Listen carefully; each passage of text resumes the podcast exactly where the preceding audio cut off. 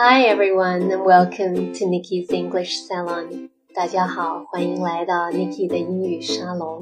So what are you all doing this weekend? 你们这个周末都在干些什么呢？Are you relaxing at home? Or going shopping? Or watching a movie? Now, whatever you do, don't tell me I'm playing with my friends. 无论如何，千万别跟我说 I'm playing with my friends，因为这样说是 Chinglish 中式英文，而且是比较尴尬的 Chinglish。在英文里，小孩子是可以跟朋友 play 的，但是成年人说跟某个人一起 play，这个表达方式在英文里有 sexual connotation 性暗示的意思。所以大家要注意，千万别问你的外国朋友 "Do you want to play with me？"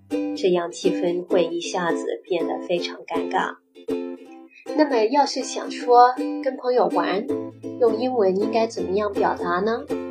今天我来教大家六种非常地道的表达方式。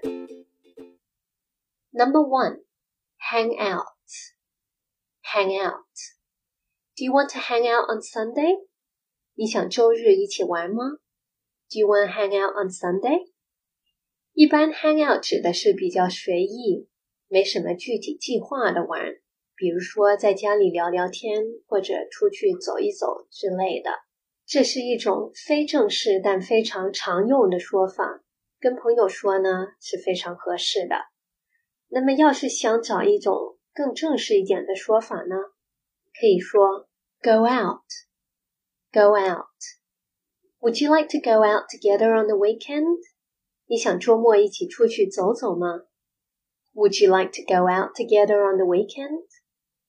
那注意，有时候 go out 是出去 party 的意思，有时候呢也有谈恋爱的意思，所以具体呢还是要看语境来理解。Okay, number three, get together. Get together. Let's get together again next week. 我们下星期再来聚一聚吧。大家说 get together 这两个字的时候，可以连起来一起读，你就当这两个字之间只有一个 t。Get together. Let's get together again next week. Okay, number four. Meet up. Meet up. Would you like to meet up tomorrow? 你想明天聚一聚吗？Would you like to meet up tomorrow? 那么 meet up 和 get together 可用的范围是挺广的，意思差不多，可以用来说娱乐性的场合，也可以用于更正规的场合，比如说见面谈生意，都可以用 meet up 或者 get together。Now number five, catch up with someone. I'm going to catch up with my friends tonight. I'm going to catch up with my friends tonight. 我今晚要去见见我的朋友。 这句话很有用，特别是用于有一段时间都没见面的朋友，说 catch up 是非常合适的。And number six, do something fun together. Let's do something fun together next week. 我们下周一起做一些有趣的事吧。那么我这句中文呢是直接翻译的，有点别扭，意思呢就是我们一起玩吧。不过记住，英文里不能说 play。所以你可以说 Let's do something fun together next week. OK，那最后再教大家一句，出去旅游呢也是不可以说 play 的，不可以说 go out and play。要是你想跟家人出去旅游，你可以说 go traveling. I'm going traveling with my family over the summer. 我夏天要跟家人去旅游，或者 go on holidays. Are you going on holidays again? Holiday 是英式英文，或者澳洲我们在澳洲也是这样说的。那么美国人呢就会说 vacation。I want to go on vacation。我想去度假，我想出去玩玩。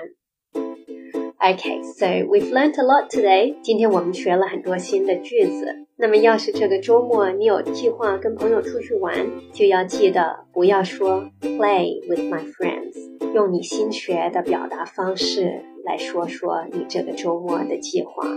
那么欢迎大家在下面给我留言，用英文留言，这样我可以听听你们的语音。要是喜欢我的课，就别忘了订阅我的说课 Niki 的英语沙龙。也欢迎大家关注我的微信公众号 My English Salon。流利说的同学点击一下我的用户名，就可以找到我的微信公众号了。在公众号上，大家可以学到更多更地道的 English。Okay, thanks everyone. See you next time.